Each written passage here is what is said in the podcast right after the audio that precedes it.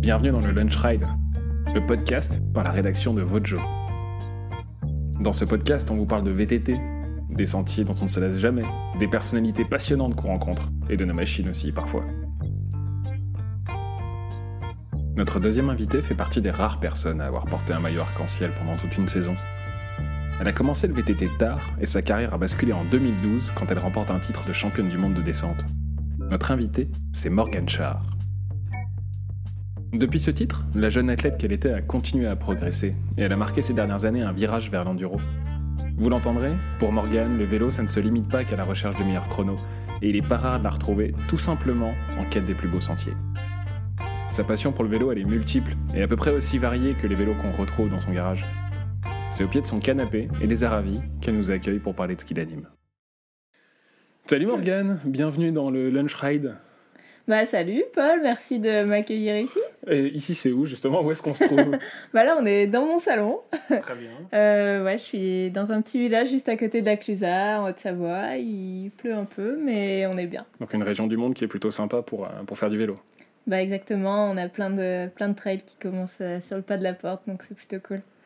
Et si je pousse la porte justement de ton garage qui est, qui est juste derrière, qu'est-ce que, qu'est-ce que je trouve dedans? Ouf J'ai pas mal de, pas mal de choses au garage. Euh, je suis assez passionnée par le vélo sur, sous toutes ses formes, on va dire. Du coup, ça va vraiment de, du BMX au vélo de descente, euh, en passant par euh, ouais, tous les VTT que tu peux imaginer. Et est-ce que tu as une nature un peu collectionneuse et tu gardes des, des anciens vélos que tu as eu? Pas tellement. Le seul que, le seul que j'ai regardé, c'est c'est mon vélo que j'avais au championnat du monde en 2012 et il est chez mes parents. D'accord. Et celui-là, euh, on n'y touchera pas. Ouais, celui-là, j'ai juste le cadre, mais je le garde précieusement quand même. Donc en, pour 2020, tu intègres la structure euh, Pivot Factory Racing, c'est comme ça qu'on dit? C'est exactement ça. Avec euh, principalement un programme euh, enduro, mais tu t'ex- t'exclus pas de faire un petit peu de, un petit peu de descente. Euh, quel vélo est-ce que tu as récupéré? Avec quoi est-ce que tu roules? Avec quoi est-ce que tu vas rouler? Alors, euh, le premier vélo que j'ai reçu de Pivot, c'était le, le Firebird 29, qui sera mon vélo sur lequel je vais le plus rouler cette année. C'est, euh, on va dire, le gros enduro euh, de chez Pivot. C'est 160-170 de débattement. Donc, c'est celui sur lequel j'ai roulé tout l'hiver. Et là, je suis en train de monter mon vélo de descente. Ouais. Donc un Phoenix euh, 29 aussi. J'ai... J'avais jamais roulé en 29 pouces jusqu'à cette année. Donc euh, c'était un peu le, le pari de, de commander euh, le vélo de descente en 29 pouces. Mais euh, je, pense que, je pense que je vais me sentir bien dessus. Ça a l'air... Et déjà en, en enduro, parce que ça fait un petit moment que tu roules avec, est-ce que tu te sens bien? Que, Quels sont justement les, les points auxquels tu apportes une grande importance quand tu vas monter sur un nouveau vélo?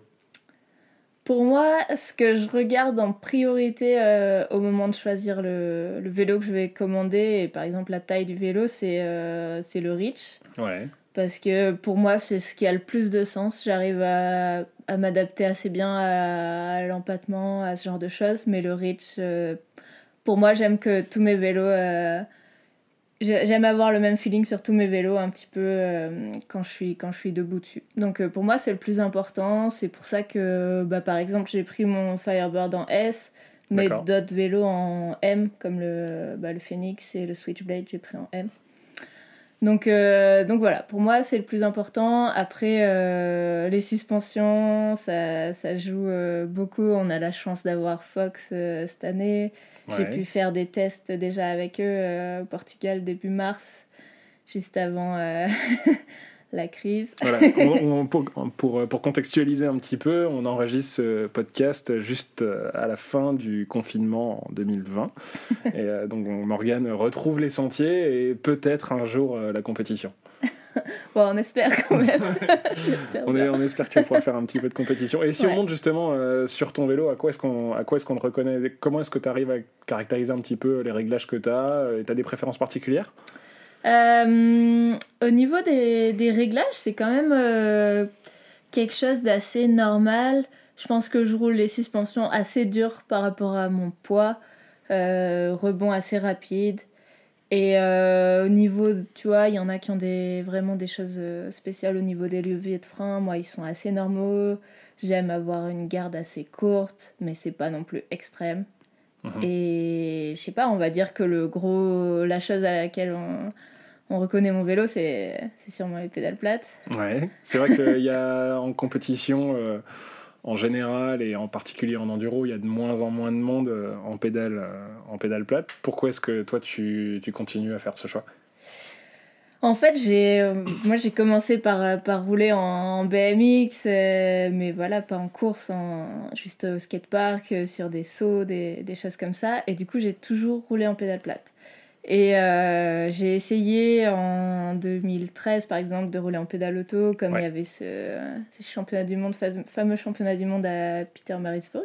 Ouais, avec une piste qui était vraiment lisse, où il y avait des grosses relances, quelque chose de très physique. Exactement. Et donc euh, voilà, j'ai essayé, ça, j'arrive pas à retrouver le même feeling que, que celui que j'ai en pédale plate. Euh, j'ai essayé de nouveau l'année dernière. pendant, j'ai roulé la moitié de la saison, on va dire, en pédale auto. Et c'est clair que ça a des avantages euh, sur pas mal, de, pas mal de parties, mais pour moi, euh, je crois que les, les pédales plates, c'est quand même ce qui me convient le mieux. Ouais. Mm. Est-ce que tu as. Alors, une dernière petite question sur tes réglages. Est-ce qu'il y a des choses qui ont évolué ces dernières années ou ce que tu nous décrivais, des suspensions un petit peu plus dures euh, que ce qui serait recommandé pour ton poids? Mm. Tout ce que tu nous as raconté, c'est quelque chose qui a évolué ces dernières années ou, ou c'est quelque chose que là, depuis le début de, ta mm. carrière en compétition? Je pense que j'ai eu la chance quand même d'avoir euh, pas mal de conseils dès mes débuts en compétition. Je pense peut-être à Jérôme Crocombette, qui m'a qui m'avait donné plein de pistes. Qui a qui dans lequel tu étais le, team Passion Vélo avec lequel tu as gagné ton titre de championne du monde en 2012. Ouais, exactement. Euh, c'était un, petit team. Euh, que Jérôme avait fait pour son magasin et, et, donc moi je suis passée par là pendant quelques années et, il y a un certain Maury Piron qui est passé par là aussi. Euh. On, y, reviendra, mais effectivement, euh, c'est un petit team qui a, qui a, fait des émules. Ouais, Mais euh, non, je pense que bien sûr, je fais évoluer mes réglages et surtout maintenant avec les courses d'enduro, justement, je, je reviens un peu à, à des réglages un peu plus normaux que ce que j'aimerais parce que justement, les réglages que tu vas avoir sur une piste euh, par exemple, une course de descente, c'est pas les mêmes que ceux que tu peux tenir toute une journée en enduro. Ouais.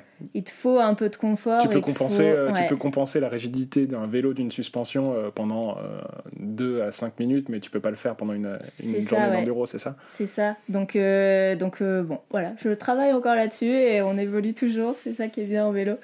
Est-ce que c'est quelque chose que tu travailles avec ton équipe? Parce que vous êtes 5, mais vous êtes répartis un petit peu plus partout sur la planète avec. Émilie Sigenthaler qui est en Suisse, Bernard Kerr qui est à Londres, Ed Master et Matt Walker qui sont en Nouvelle-Zélande. Qu'est-ce que ça veut dire équipe quand finalement on se voit assez peu? En fait, euh, eux, ils seront là, euh, ils seront tout l'été en Europe. Donc, euh, je sais que, qu'à ce moment-là, on va se voir. Mais c'est vrai que, du coup, depuis le début d'année, on s'est, on a beaucoup échangé, on s'écrit, on s'appelle, mais mais on s'est pas vu quoi. ouais. donc euh, donc c'est sûr que pour l'instant, si tu veux, je peux je sais qu'ils sont là et je peux leur demander des conseils. Je leur demande des conseils sur les vélos, sur les réglages. J'échange avec les mécanos, un petit peu tout ça. Euh, mais voilà, on n'a pas fait de session testing tous ensemble pour l'instant, mais euh, je m'inquiète pas trop, ça va venir. Ouais. En descente, tu as connu des grosses équipes avec un vrai staff, euh, des mécanos, des déplacements en groupe, des choses comme ça. Tu as été vraiment toute seule dans les structures individuelles. Euh, là, tu es un petit peu entre deux. Je pense que tu as suffisamment de recul pour savoir où se trouve ton équilibre. Qu'est-ce que tu aimes, toi? Qu'est-ce que, que tu recherches justement d'une équipe euh, et quel soutien est-ce qui est nécessaire pour toi? Justement, ouais, j'ai, vécu un petit peu les deux situations. Je pense qu'il y a du, du bon et du moins bon dans, dans les deux. Euh, une grosse équipe, euh, ça, ça peut mettre la pression. Il y a toujours des. Moi, j'ai un peu de mal avec ça quand il, y, quand il y a beaucoup, beaucoup de monde. Et il y a peut-être des personnes où tu sais pas trop pourquoi elles sont là. Et tu. Voilà. Ça fait beaucoup d'inertie. C'est ouais, c'est pas forcément ce que, ce que je préfère, mais d'un côté, ça donne des moyens, ça, voilà, t'as rien à faire, t'as juste à faire du vélo et c'est bien aussi. Euh, le côté un petit peu euh, toute seule, j'ai vécu ça, on va dire, euh, en 2018. Ta première véritable année en enduro en enduro, ouais, c'est ça. Le team Bergamont de descente arrêté et j'ai continué. Et c'était ma volonté hein, de, de, faire ça. Euh, et ça donne beaucoup de liberté. J'avais vraiment euh, aucune barrière. Je pouvais choisir les événements que j'avais envie de faire, etc. Mais euh, ça a aussi son côté où c'est compliqué à gérer, où il faut trouver un mécano ou alors faire les choses soi-même. Ou, voilà. Donc, tu penses à d'autres choses que simplement faire du vélo C'est ça, ouais. Tu as une grosse partie d'organisation, mine de rien. donc ça, prend, ça prend énormément de temps. Là, pour moi, c'est vraiment le juste milieu. Pour moi, c'est vraiment le, le, top parce que c'est Bernard Kerr qui est team manager il s'occupe de tout, il est super efficace. Dès que, dès que j'ai un souci, je lui envoie un petit message et puis il se plie en quatre pour, euh, pour trouver des solutions pour moi. Euh, sur les courses, donc on aura des mécanos, euh, je, je, les connais déjà, j'ai déjà... Il y en a qui étaient déjà dans le team Bergamont avec moi, donc je, je, sais que ça va faire un super groupe où tout le monde s'entend bien, où tout le monde a envie que les pilotes réussissent et ouais, ça me, ça me plaît. Très bien. si tu veux bien, on va revenir sur une année qui était, euh, je pense, importante dans ta vie et puis incontestablement dans ta carrière, 2012. Donc tu euh, remportes le titre de champion du monde de dessin. Est-ce que tu peux revenir un peu pour nous euh, sur cette journée? Comment ça s'est passé? Juste la journée j'ai envie de revenir sur euh, presque sur la semaine. Ouais. Euh, juste pour, euh, pour redonner un peu le contexte. Moi, c'était mes premiers championnats du monde. En fait, ça faisait, c'était ma troisième saison en Coupe du Monde. Troisième saison, j'avais, ouais. Et, et j'arrive sur mes premiers championnats du monde et pour moi, c'est c'était tout nouveau. J'avais bon, j'avais 22 ans, mais j'avais commencé le vélo, on va dire les compétitions tard. C'était voilà, je rentrais là en équipe de France, c'était c'était assez fou. Et euh, je partage la chambre avec Sabrina Jaunier. Alors que moi, j'étais ultra fan de Sabrina Jaunier. et du coup, j'étais toute timide, je savais pas, voilà, je savais pas où me mettre et tout ça. Et en fait, euh, au fur et à mesure euh, de la semaine, Sabrina m'a mis super à l'aise et on, on s'est marré, on s'est vraiment, on a passé une super semaine ensemble. Et et je crois que ça m'a vachement aidé en fait. Ça, voilà, ça m'a complètement enlevé la pression. En tout cas, j'avais pas vraiment de pression parce que honnêtement, j'y allais pas pour gagner. T'étais pas favorite. Personne t'attendait vraiment. un podium en Coupe du Monde avant ça, mais, euh, mais non, je n'étais pas favorite, c'est clair. C'était une piste que j'adorais. J'avais fait mon meilleur résultat là-bas en 2011. Et euh, voilà, je me suis régalée. Les conditions pour moi, c'est le top parce que jamais enrôlé dans la boue. Euh, à l'époque, la piste de Léogang, c'était pour moi, c'était la meilleure parce que c'était vraiment en sous-bois, vraiment de la racine, euh, technique et tout ça. C'était, je me suis vraiment régalée. Et et ouais, la journée, écoute, c'était tout s'est tout s'est bien déroulé tu vois on avait des petits essais euh, encore le matin la piste séchait rapidement mais ça restait euh, vraiment mouillé dans les sous-bois. Avec mon mécano euh, de l'époque Hugues on a pris le pari de vraiment couper les pneus j'avais un mode à l'arrière mais plus plus la piste séchait plus on le recoupait Allez au gang il y a quand même une grosse partie de pédalage et donc, euh, donc voilà, j'essayais comme ça d'améliorer le, rendement au pédalage tout en gardant un peu de grippe euh, pour la boue. Et puis, euh, ouais, je fais un run, je fais un run parfait pour moi, honnêtement. tout se passait bien, j'ai fait, fait, toutes les lignes que je voulais. C'était ouais, extra, quoi. Et j'arrive en bas avec 10 secondes d'avance sur la leader actuelle et il restait. J'avais le dossard 8, il restait 7 personnes à passer. Donc, qu'est-ce que tu te dis à ce moment-là? Ben là, euh, donc c'était euh, Michael Agato qui était euh, première avant que j'arrive. Et d'habitude, on se, on se tenait un peu, on faisait un petit peu les mêmes résultats en course. On, voilà. J'arrive avec 9 secondes d'avance sur elle, j'étais comme il se passe un truc. Ouais, j'étais cool, franchement, euh, trop bien. Et puis surtout, j'étais contente de mon run en fait, parce que je m'étais vraiment amusée. Il y a... Je me souviens dans la piste, il y a un moment où je me suis dit, voilà, euh, calme-toi un peu, tu sais, genre. Et je me suis dit ça pendant une fraction de seconde, et juste après, j'ai dit non, euh, allez, c'est les championnats du monde, tu donnes tout. et là, je suis repartie euh, dans, la, dans la dernière partie technique comme ça, en me disant, euh, allez, on, donne tout. mais, mais ouais, je suis arrivée, c'était génial, et d'autant plus que j'avais plein d'amis qui étaient, qui étaient là, qui avaient fait le déplacement pour cette course. Et voilà, c'était exceptionnel. Et quand tu te rends compte que tu es championne du monde, que tu as 22 ans, que tu pas favorite, que pendant un an tu vas porter un maillot arc-en-ciel, qu'est-ce qui se passe? En fait, euh, il y a eu vraiment un moment, donc j'étais sur le hot seat, et donc euh, voilà, il y a quelques concurrentes qui arrivent, je reste devant et tout ça. Arrive le moment où je sais que je suis dans le top 3, donc podium au championnat du monde, et là j'étais genre, c'est énorme, c'est fou et tout ça, j'étais trop contente. Et en fait, après ça, donc il restait Emeline et Rachel. Et, euh, et en fait, là, quand elles, elles étaient derrière moi, là, j'étais comme. D'un coup, je savais plus où me mettre en fait. J'étais comme quoi, mais c'est pas possible, mais non, enfin, je vais pas, tu vois, je vais pas gagner, c'est quoi?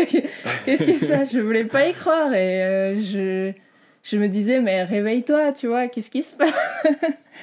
Donc, euh, donc ouais, je, je, gagne le championnat du monde et franchement, je j'y croyais pas. Tu vois, j'ai un souvenir de. Donc, je vais au contrôle antidopage après la course. Et là, je vois Manu Hubert qui arrive, euh, il était au téléphone. national. Ouais, exactement. Il était au téléphone, puis il me regardait comme ça. Et là, je me dis, ah bah ça y est, euh, il y a eu un problème de chrono ou quoi. Et Finalement, c'était Myriam Nicole qui appelait pour me féliciter.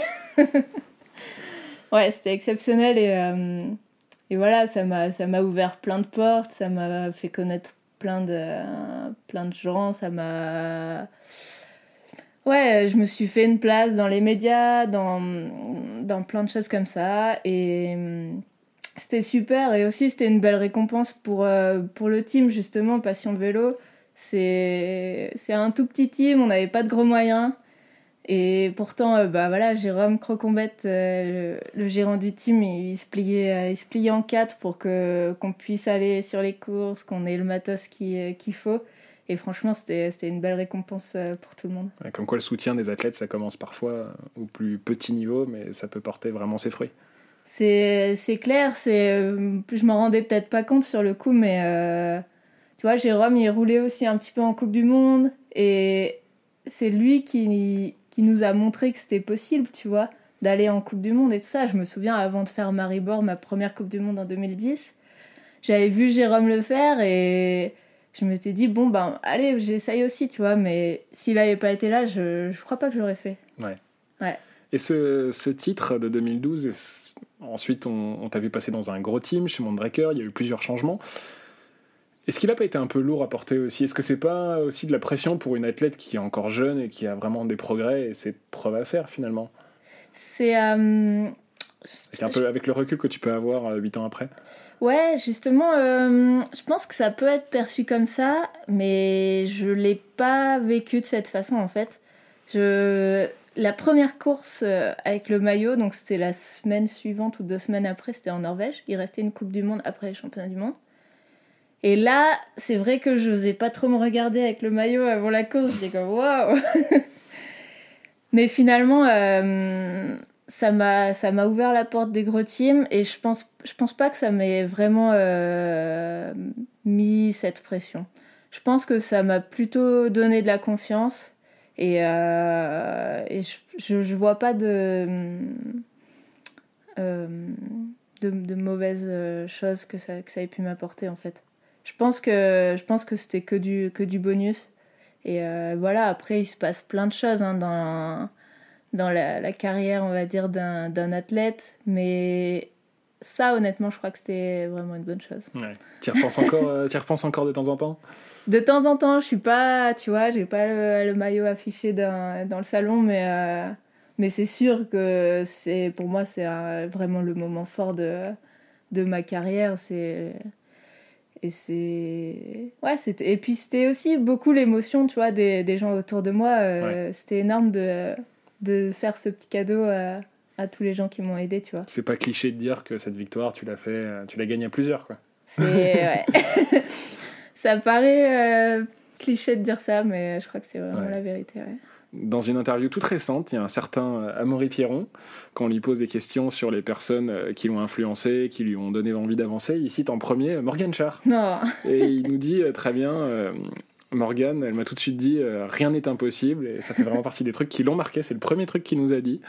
Euh, est-ce que toi, tu as eu droit à ce genre de conseils dans, ta carrière à différents moments hein? Moi, c'est. Bah, comme, j'en parlais, mais je reviens à ça, euh, je crois que vraiment, Jérôme, là, ça m'a ça m'a ouvert les yeux, tu vois, de me dire, bah, en fait, la Coupe du Monde, c'est pas inaccessible. Et, et ouais, on, va y aller, tu vois. on va le faire. Donc euh, pour moi, ouais, c'est ce genre de personne. Et, et honnêtement, je pense que ce, le fait que j'ai partagé comme ça ces moments avec Sabrina, donc elle, c'était ses derniers championnats du monde en 2012. Moi, c'était mes premiers. Et, et donc, je pense qu'elle me voyait pas vraiment comme une concurrente, tu vois. Elle avait peut-être moins l'esprit de compète qu'elle avait avant. Et donc, je pense qu'elle a partagé des trucs et ouais, moi, ça m'a, ça m'a, ça m'a vraiment donné des, ailes, je pense. Et on va avancer un petit peu dans le temps. Tu as construit ta carrière en descente et puis il y a deux ou trois ans, tu as basculé, euh, quand il est question de compétition, vers l'enduro et les Enduro World Series. Pourquoi? En fait, euh, ça fait un, ça un petit moment que j'y pensais et euh, j'ai eu une saison 2017 où c'était un peu, un peu la galère en fait. Euh, je m'étais cassé le scaphoïde fin 2016. milieu de saison 2017, je, j'avais à nouveau des douleurs, j'arrivais plus à tenir le vélo. Donc je rate quelques courses pour me remettre avec l'objectif d'aller au championnat du monde en fin de saison. Finalement, euh, je me retrouve privée de, championnat du monde et je me suis dit, bon, ben là, euh, il me faut un, autre objectif pour la fin de saison, je vais pas m'arrêter euh, là-dessus. Donc je me dis, bon, bah allez, je m'inscris à finale, finale des Enduro World Series. Ça faisait un moment que je voulais essayer. la manche phare des AWS. Voilà, je me suis dit, bon, j'ai 4 semaines pour me préparer, j'y vais. Et en fait, j'ai adoré. Et, et c'est marrant parce que j'en parlais avec, euh, avec Florent Payette il y a quelques mois de ça, on s'est croisés. Et il me disait, ah, euh, je sais pas comment tu fais faire, euh, pour faire ces grosses journées de, de, vélo et tout ça. Moi, je pourrais pas. J'étais comme, ah ouais, mais c'est. ça me plaît. Et puis finalement, il me dit, mais en fait, quand on regarde, c'est ce que tu c'est ce que t'aimais déjà depuis toujours, en fait. Parce que c'est vrai que même sur les Coupes du Monde de descente, tu vois, le soir, je prenais mon petit vélo, j'allais faire la petite boucle de cross-country, j'allais pédaler. Et en fait, c'est, c'est vrai que c'est ce que j'ai toujours fait, tu vois. C'est, c'est le style de vélo que j'ai toujours fait. Je, pars de la maison, je vais rouler avec les copains, je fais une montée, une descente, euh, je vais sur euh, un autre versant, j'enchaîne. Et, et ouais, c'est vraiment le vélo qui me plaît. Donc, euh, donc je me suis lancée là-dedans. J'ai fait, donc, euh, j'ai fait presque toute la saison en 2018. Et puis 2019, c'était ma première saison complète en Enduro World Series. Et tu termines quatrième du classement général. Ouais Est-ce que la page de la descente est définitivement tournée? La descente, c'est J'adore toujours, tu vois, rouler en vélo descente, aller à Morzine de temps en temps l'été ou, à la Clusa ou voilà, sur des, des spots, rouler, rouler avec mon vélo descente. Les courses de Coupe du Monde, euh, je pense que. Enfin, les Coupes du Monde de descente, je pense que c'est définitivement tourné et ça en fait, ça me fait plus vraiment envie.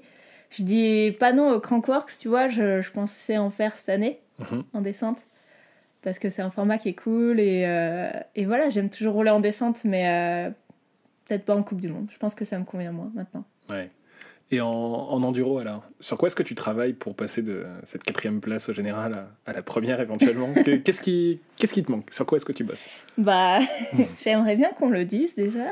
Ouais. non, euh, bah c'est c'est un sport qui est tellement complet que je pense que je peux clairement m'améliorer sur euh, tous les points. Mais euh, bah, euh, pour commencer, voilà, je, je, j'ai pris un, je travaille avec Nico Filippi, qui est mon entraîneur cette année. lui, il vient plutôt du cross-country et, et de l'enduro. Moi, je viens plutôt de la descente et je me mets à l'enduro, donc euh, je pense qu'il a beaucoup de, de choses à m'apporter. je pense que je peux travailler mes, mes points faibles bah voilà, physiquement hein, déjà. Hum. Tu, le sens, tu le sens à la fin d'une journée ou tu le sens en spécial? C'est un peu les deux. En fait, j'ai remarqué que j'ai tendance à commencer la journée à vouloir relancer à fond. je fais les spéciales vraiment à fond et tout ça. Donc je fais typiquement des, bons, des bonnes premières spéciales. Et en fait, après, j'explose. Ouais. le popcorn. Voilà. Donc euh, je travaille là-dessus, tu vois. C'est euh, c'est bien. J'ai fait des très longues, euh, des longues sorties cet hiver, plus que ce que je faisais d'habitude. Est-ce qu'il est qu'il faut accélérer sur les spéciales de deuxième moitié de journée ou il faut ralentir sur les premières? Ça doit être frustrant. C'est ça qui est difficile, c'est qu'en descente, tu as l'habitude de vraiment te donner à 110% euh, sur ton run. Et là, quand, quand j'en discute aussi avec d'autres pilotes d'enduro qui ont plus d'expérience que moi là-dedans, et, et, ils me disent, ben il faut, euh, tu peux pas tout faire à fond, et il faut euh, gérer, gérer la journée. Donc c'est voilà, c'est peut-être ralentir un petit peu sur les premières spéciales pour pouvoir accélérer sur les autres. Est-ce que tu penses que ton expérience de la descente t'apporte euh, certains outils, certaines choses que d'autres euh, vont mettre plus de temps à acquérir euh, en enduro? Ouais, je pense que l'enduro, ça, ça, permet à des gens de différents, qui viennent de différents horizons de, de performer. Et moi, forcément, c'est la descente, ça, ça m'apporte sur le côté technique, ça m'apporte sur la vision, on va dire, des, des lignes. Euh, voilà, j'ai quand même l'habitude de, de, voir les lignes rapides, on va dire, les lignes qui marchent. Euh, et j'ai un, pilotage qui est, qui, est plutôt, qui est plutôt technique, qui est plutôt bon. Donc euh, c'est sûr qu'à ce niveau-là, ça, ça m'aide bien. Est-ce que les reconnaissances à pied des spéciales d'enduro ont leur importance pour toi? C'est en fait j'étais assez pas contre ça, mais j'avoue que ça m'énervait un peu avant parce que je trouve que tout le monde n'a pas la chance de pouvoir aller sur une course euh, en avance pour pouvoir reconnaître à pied. Et donc ça creuse le fossé entre, euh, entre les pilotes non professionnels et les professionnels. Ça, tu l'as vu quand tu étais euh, toute seule ou avec, sans, mm. sans, sans, grosse structure derrière toi? Exactement. Et l'année dernière à Rotorua, en Nouvelle-Zélande, donc on est arrivé un petit peu en avance et euh, sous les conseils de Johan Barelli qui, qui a fait un peu euh, coach euh, pour Morgan Jonnier et moi. On, on, a décidé de faire des recos à pied et moi ça m'a énormément aidé. Donc c'est pour avoir des t'arrives à voir les lignes ou c'est plus le rythme de la spéciale voir comment est-ce qu'il va falloir que tu gères ton effort que tu vas ce que tu vas retirer de ces reconnaissances à pied?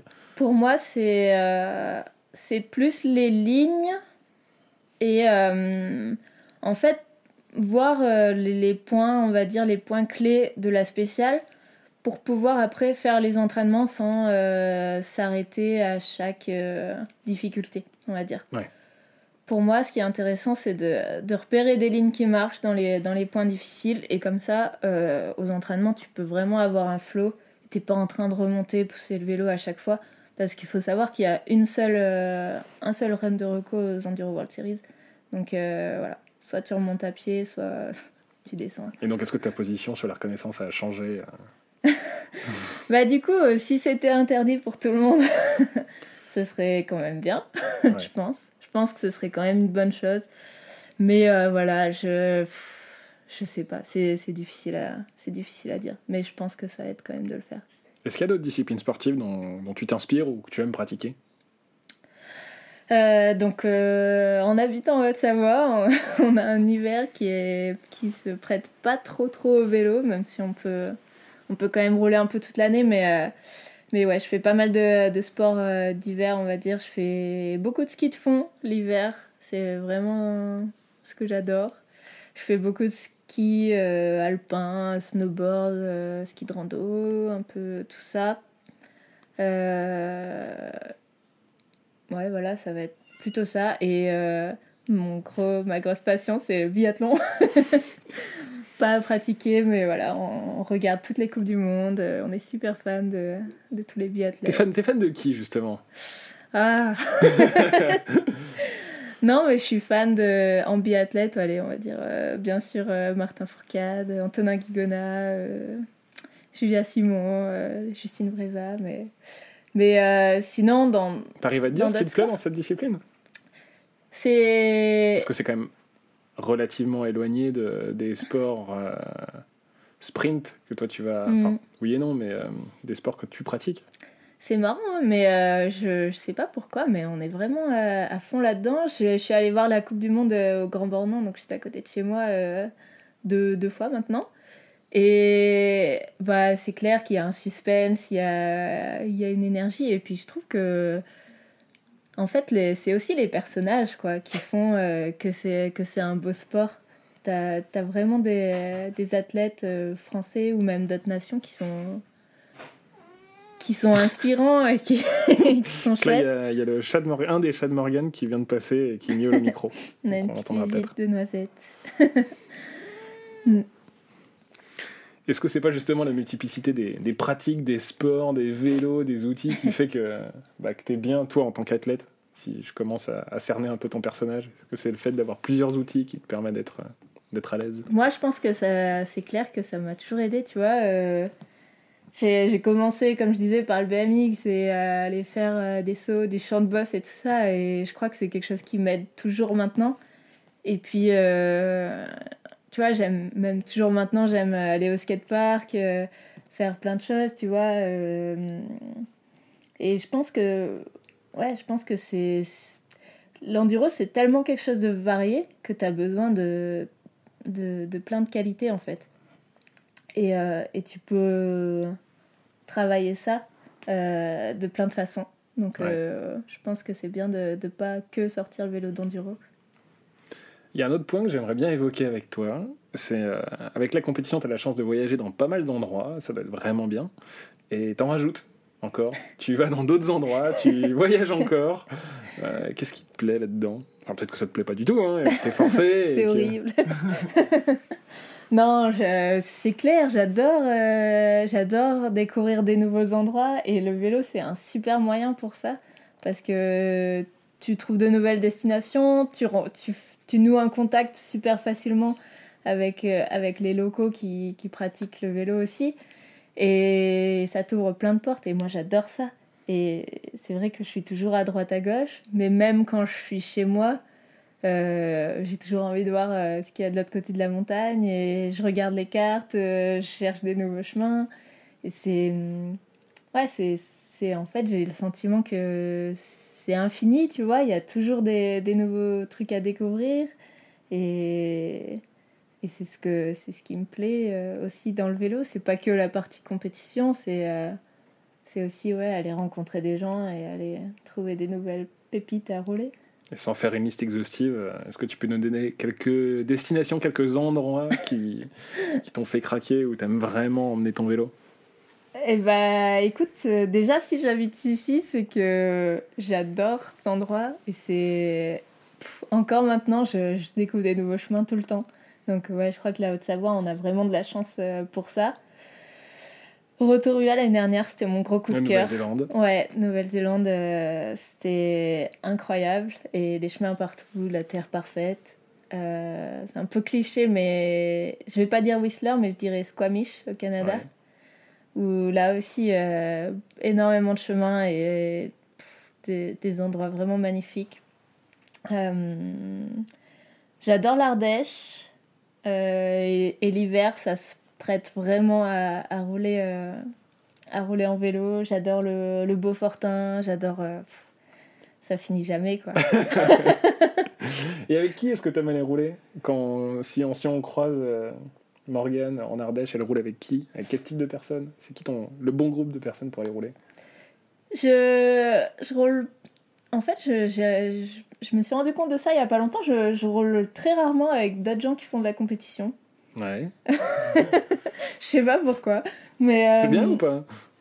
euh, c'est je pense que c'est bien et ouais ça me permet de voir autre chose tu vois je parle pas que de compète euh, quand je roule et c'est plutôt cool après je, je suis pas contre rouler avec des gens qui font de la compète aussi non je roule souvent avec ma petite Morgane Jaunier quand même ouais. on a fait toute la saison ensemble l'année dernière et on se régale toujours et puis bah, je roule souvent avec avec mon copain James et et sinon, bah, juste des gens euh, cool, qui se prennent pas la tête. j'ai pas besoin de. Je, cherche pas forcément à aller vite, à faire le tour le plus rapidement possible, mais juste en profiter, s'arrêter, discuter, profiter du paysage, et puis voilà. Il y a une question qui est malheureusement encore inévitable, c'est pourquoi est-ce qu'il y a si peu de filles dans le VTT Hmm, moi, j'ai quand même l'impression que ça se développe euh, énormément ces dernières années. Je pense qu'il y en a peu en compétition par rapport euh, aux, hommes, c'est clair. Mais, euh, mais quand même, dans la vraie vie, moi, je vois de plus en plus de, de filles qui roulent.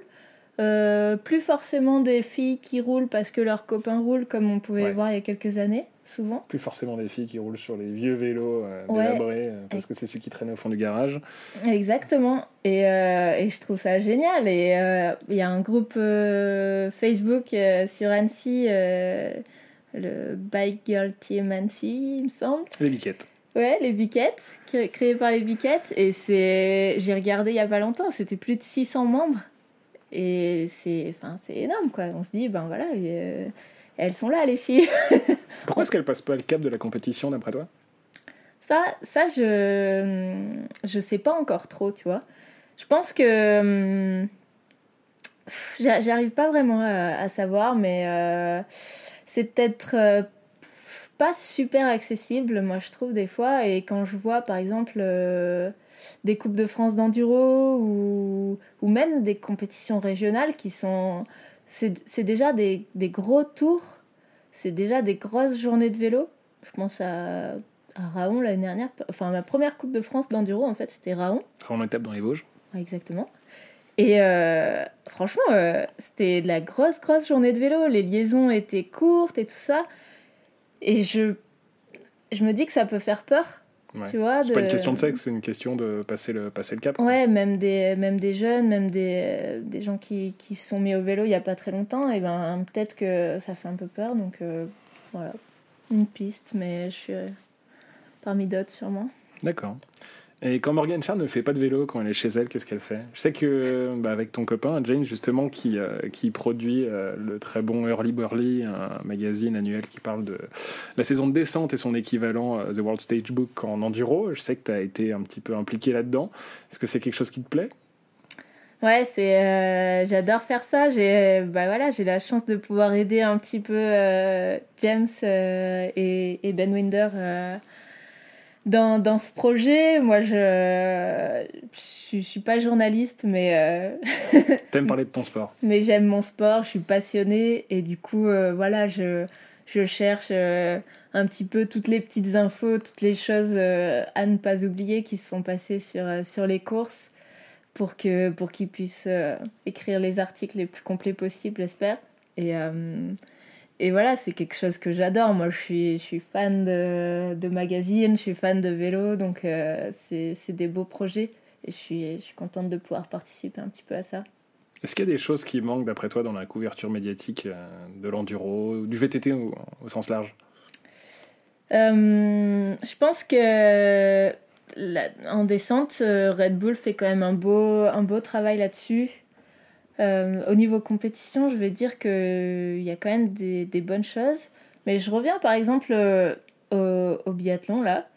Ce qui, ce qui fait qu'on s'attache autant à ce sport là, je trouve, en tout cas en France en ce moment, qui a autant d'engouement pour ça, c'est tous ces interviews des, des, athlètes et où tu te rends compte que c'est vraiment des personnes et qu'ils sont intéressants et qui sont proches du public, tu vois. Ouais. Et ça, je trouve que ça manque un petit peu peut-être euh, en France, tu vois. trop axé sur la performance et un peu moins sur, euh, sur les personnalités. Sur l'humain, sur l'humain, ouais. ouais.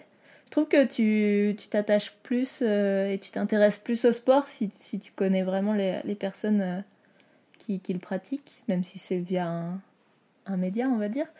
Mais, euh, mais voilà, et puis bah, sur l'enduro, c'est clair que ça pourrait être mieux au niveau, euh, au niveau couverture, mais c'est pas évident. C'est pas évident à, à, faire, à mettre en place. Tu peux pas vraiment faire un live comme comme c'est le cas en descente.